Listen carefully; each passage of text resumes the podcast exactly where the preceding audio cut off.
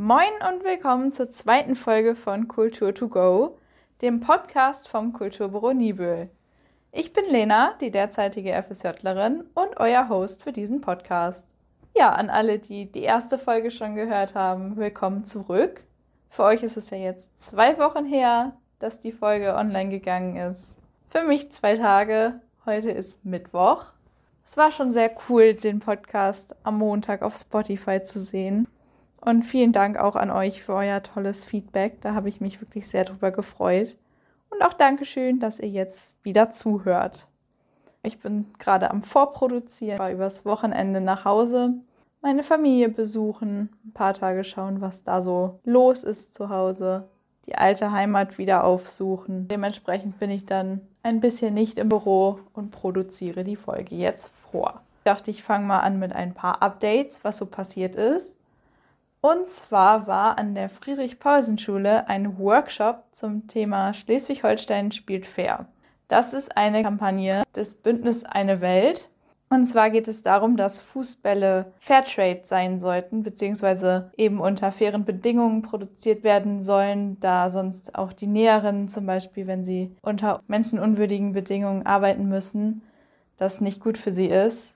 Und auch Arbeitersicherheit ist zum Beispiel ein Stichwort. Deswegen gibt es halt diese Kooperation mit Bad Boys. Das ist ein Unternehmen, was eben faire Bälle produziert. Da hatten wir heute auch gerade ein sehr nettes Gespräch mit dem Gründer. Da gibt es jetzt mittlerweile auch einen Blogartikel zu auf unserem Blog. Da könnt ihr gerne mal reinschauen.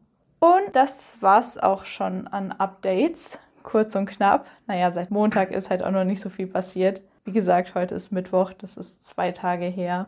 Ich dachte, ich gehe in dieser Folge erstmal noch ein bisschen drauf ein, wie sich das Kulturbüro entwickelt hat. Ich bin jetzt schon die 17. Freiwillige, heißt in drei Jahren haben wir schon 20-Jähriges. Das ist echt Wahnsinn. Die erste Freiwillige saß hier tatsächlich schon 2005. Beziehungsweise nicht hier, weil das Kulturbüro zwischenzeitlich auch umgezogen ist. Also früher war es in anderen Räumlichkeiten und saß noch nicht im Rathaus. Mittlerweile ist das Büro vom Kulturbüro im Rathaus, direkt neben dem Stadtmarketing. Das Logo hat tatsächlich eine ehemalige FSJlerin vom Charlottenhof in Klangsbühl entwickelt. War im Jahrgang 2009, 2010, ist also auch schon echt eine ganze Weile her. Und das Logo hat sich immer noch gehalten, aber es ist ja auch wirklich schön. Und es gab natürlich auch eine ganze Menge an Projekten seitdem. Es hat sich einiges geändert. Damals gab es ja noch das Stadtmagazin Prisma, was ja mittlerweile unser Nibelblog ist. Die Kulturtafel ist zum Beispiel auch ein Projekt von einer Freiwilligen. Oder auch die Pinnwand, die hier neben mir hängt. Das ist eine Karte von Deutschland, wo alle ehemaligen Freiwilligen mit Namen und Bild zu sehen sind und dann immer mit Nummern angegeben ist, woher sie kommen. Auffällig, dass es eher das obere Drittel und die linke Seite von Deutschland ist alle Erdkunde, Geografie Menschen werden mich dafür verurteilen, dass ich nicht Westen gesagt habe, sondern links. Aber so ist das eben. Ich habe es ja nicht so mit Orientierung, wie wir in der letzten Folge schon gelernt haben. Deswegen ist das auch erlaubt. Die meisten kamen aus der linken Hälfte von Deutschland und auch eher aus dem oberen Drittel, also wirklich eher nördlich. Es gibt so ein paar Menschen, die dann auch aus dem Süden kamen. Also eine kam zum Beispiel vom Bodensee ganz unten und eine andere kam auch noch aus Baden-Württemberg. Ansonsten ist wirklich Niedersachsen, Schleswig-Holstein dominant. Und noch eine andere kam auch noch genauso wie ich aus NRW. Da kann sich auf jeden Fall auch noch ein bisschen was tun. Vielleicht kommt ja demnächst mal jemand aus Berlin. Das wäre ja doch ganz lustig. Oder vielleicht aus München dann wäre ja zumindest die rechte Hälfte auch mal mit bedacht. Ich weiß nicht, ob ihr das wisst, aber unten im Rathaus steht auch vom Logo ein großes Cutout sozusagen von dem K. Das hat auch eine ehemalige Freiwillige als Jahresprojekt entwickelt. Dann gab es auch mal ein Musical und an die Heizmann-Ausstellung der Werkzeuge von Katinka erinnert sich vielleicht auch noch der ein oder andere von letztem Jahr. Ja, und jetzt gibt es eben diesen Podcast auch. Also hat sich doch einiges getan durch die ganzen Freiwilligen, die das Kulturbüro zu dem gemacht haben, was es jetzt ist und was ihr auch immer seht und was wir euch jetzt präsentieren dürfen. Was total toll ist. Ich hoffe, das wird auch weiterhin so bleiben und ich bin auch echt gespannt, was dann in den nächsten Jahren noch so alles dazukommen wird an Initiativen oder wie sich auch die Aufgaben weiterentwickeln und verändern werden. Ansonsten dieses Jahr ist auch in Deutschland 20 Jahre Freiwilligendienste. Heißt, länger gibt es das noch gar nicht, dass man nach der Schule ein FSJ macht und sich erstmal orientiert und sich Zeit lässt und nicht sofort anfängt mit einem Studium oder einer Ausbildung. Das ist erst 20 Jahre her, was ja wirklich noch nicht allzu lang ist tatsächlich. Und das wird natürlich auch entsprechend gewürdigt. Es gibt einige Veranstaltungen oder Aktionen, wenn ihr uns auf Instagram folgt oder auch der LKJ, also dem Träger der Freiwilligendienste und generell Freiwilligendienste Deutschland und unterschiedlichen Trägern das auf Instagram ein bisschen verfolgt, dann wird euch bestimmt nicht entgehen, was es da alles an Aktionen gibt, die auch sehr toll sein werden und ich freue mich auch schon drauf. Bin gespannt, was da noch so alles kommt und was die Leute sich alles einfallen lassen werden, um 20 Jahre Freiwilligendienst zu würdigen. In diesem Rahmen kann ich ja auch nochmal ansprechen, dass die Bewerbungsphase zurzeit noch läuft für 2022-23, also für den nächsten Jahrgang. Also wenn ihr Lust habt und noch nicht wisst, was ihr nach der Schule machen wollt oder euch einfach mal orientieren wollt, umziehen wollt, lernen wollt, selber zu leben, beziehungsweise selber zu überleben, mit allem, was so dazugehört, dann kann ich euch das nur wärmstens empfehlen. Es macht total Spaß und ihr könnt total viele verschiedene Dinge ausprobieren. Und es gibt deutschlandweit so viele verschiedene Möglichkeiten, so viele verschiedene Träger, Einsatzstellen, Orte, Menschen, die darauf warten, von euch gefunden zu werden und die ihr dann kennenlernen könnt. Und auch im Ausland gibt es einige Möglichkeiten, Au pair oder Work and Travel. Das ist aber auch alles im Internet zu finden, was ihr da machen könnt. Jetzt geht es dann weiter mit dem Hauptthema der Folge, das ihr ja auch schon anhand des Titels wahrscheinlich erkannt habt. Und der ein oder andere, der unseren Blogbeitrag gelesen hat von letzter Woche, der wird wissen, worum es jetzt geht. Und zwar geht es um die Bieke. Heute ist der 21.02., heißt der Abend tatsächlich, an dem die Bieke stattfindet. Eine der bekanntesten Traditionen Nordfrieslands würde ich jetzt einfach mal so behaupten die auch weiter südlich von hier bekannt ist und mit dem Norden assoziiert wird. Das Wort Bieke ist friesisch und bedeutet Zeichen, Seezeichen oder Feuermal. Es ist wie gesagt ein nordfriesisches Nationalfest und hat seinen Ursprung in heidnischer Zeit, um ursprünglich böse Geister zu vertreiben und die neue Saat zu schützen. Deswegen hat man das durchgeführt. Mittlerweile ist es ein Fastnachtsbrauchtum und findet vor der Fastenzeit statt. Anfangs war es noch so, dass das Feuer eher an langen, barkenähnlichen Stangen brannte, also anfangs bedeutet so um 1740 rum.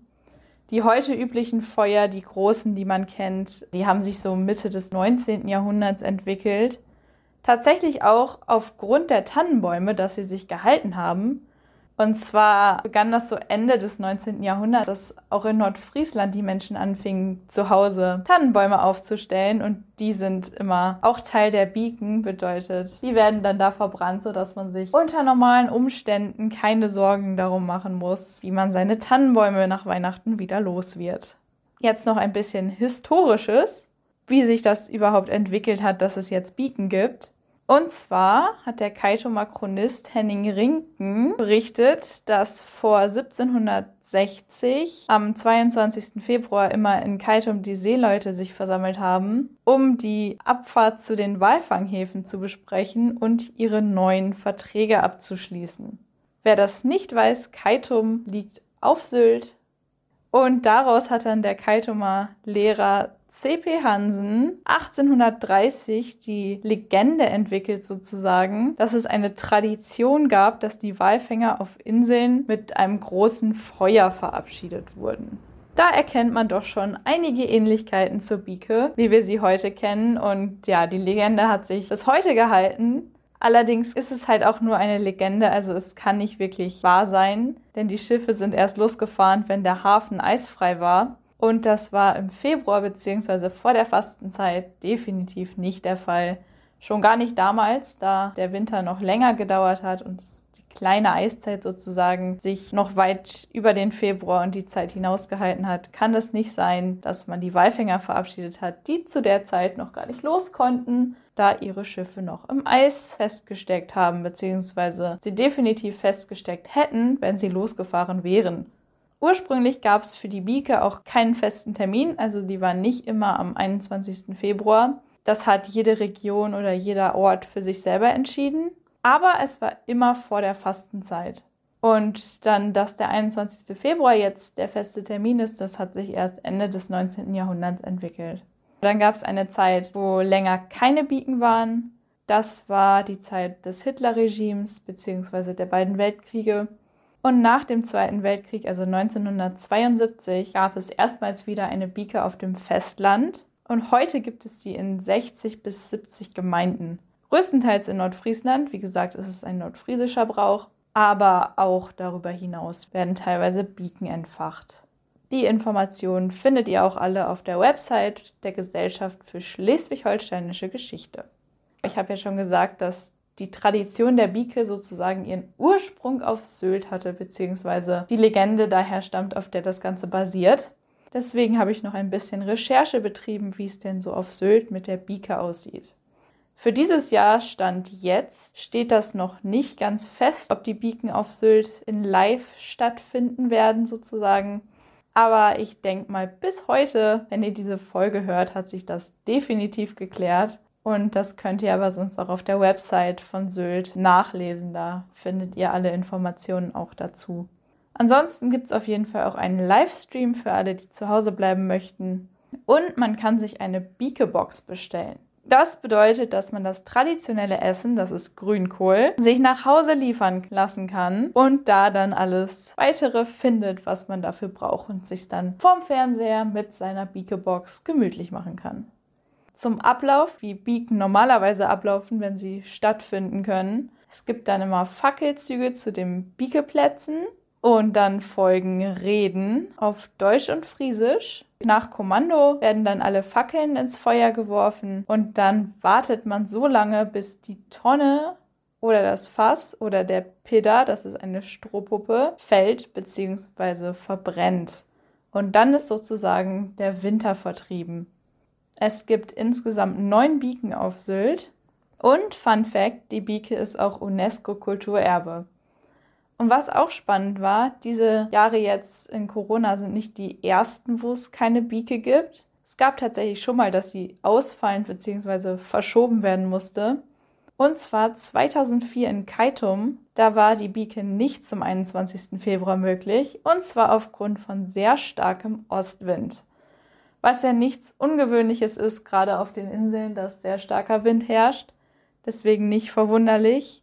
Auf jeden Fall hätte das eine Gefahr für die umliegenden Reddachhäuser in Kaitum bedeutet, wenn man die Bieke unter den Bedingungen trotzdem hätte stattfinden lassen. Man möchte ja nicht, dass die Häuser abbrennen, nur weil man da so ein Riesenfeuer entfacht. Dementsprechend fand die Bieke dann drei Tage später statt, am 24. Februar, als es weniger Wind gab Dafür gab es allerdings strömenden Regen. Allerdings wurde sie halt dann einfach trotzdem durchgeführt. Die Infos sind aus dem Sylter Archiv. Das findet ihr auch alles, wie gesagt, auf der Website von Sylt. Das war doch mal sehr informativ. Ich habe ein bisschen Recherche betrieben und einiges über die Bieke und die norddeutsche Tradition, die dahinter steckt, gelernt. Auch spannend zu sehen, dass es eigentlich auf einer Legende beruht, die ja auch tatsächlich widerlegt wurde, beweislich, aber dass sich das trotzdem so lange gehalten hat und es immer noch ein Riesenevent ist, wenn das stattfindet. Ja, mittlerweile natürlich auch touristisch, gerade auf den Inseln. Mal schauen, was dieses Jahr möglich ist. Ich bin auf jeden Fall gespannt. Dann sind wir auch schon wieder am Ende dieser Episode angelangt. Ich hoffe, es hat euch gefallen und Spaß gemacht, mir zuzuhören und ihr habt vielleicht auch noch das ein oder andere gelernt. Natürlich dürfen die Touri-Tipps des Tages nicht fehlen, wo ich euch einen Tipp aus Nordfriesland und einen aus Nibel präsentiere. Natürlich, abgesehen von der Bieke, falls sie stattfindet, ist es bestimmt ein Highlight, sich das anzugucken. Ich weiß noch nicht, was ich am 21. Februar dann abends machen werde. Das hängt natürlich auch davon ab, was stattfinden kann, ob was stattfindet oder auch nicht. Ansonsten wird es wohl ein gemütlicher Abend, vielleicht vom Fernseher oder vom Laptop, um den Livestream zu verfolgen und zu schauen, wie das so aussieht. Abgesehen davon gibt es einen Touri-Tipp von Nordfriesland, der bezieht sich auf Dagebüll tatsächlich.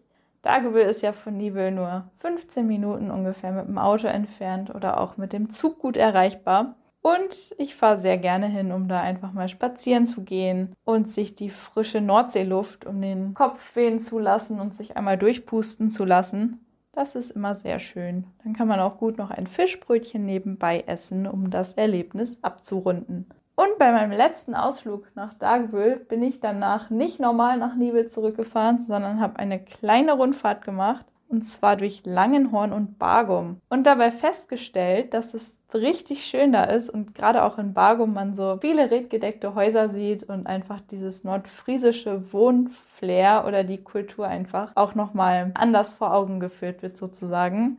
Also wenn ihr ein Auto, viel Zeit und vielleicht auch ein bisschen Langeweile habt, dann fahrt doch mal durch Bargum. Mit guter Musik und einfach guter Laune und einer schönen Aussicht wird das total toll. Vorwarnung, es ist ein bisschen kurvenreich. Für Nordfriesland vielleicht etwas ungewöhnlich, aber die Straßen sind auch nicht allzu breit, also man muss schon noch ein bisschen aufpassen. Aber wie gesagt, der Ort ist sehr hübsch und ich verspreche, es lohnt sich. In Nibel habe ich mir tatsächlich überlegt, mal was Kulinarisches zu empfehlen. Und zwar passend zur Bieke Grünkohl essen im Friesenhof. Wie wäre es denn damit?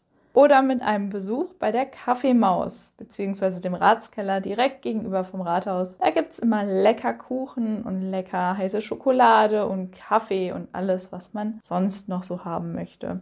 Auch natürlich to go mittlerweile, sodass man sich vor seinem Livestream der Bieke dann es gut gehen lassen kann mit einem Stück Kuchen oder was Leckerem zu trinken. Und wenn ihr dann die Kalorien wieder abarbeiten wollt, habt ihr ja noch die Empfehlung von letzter Woche, die Spaziergänge durch den Park.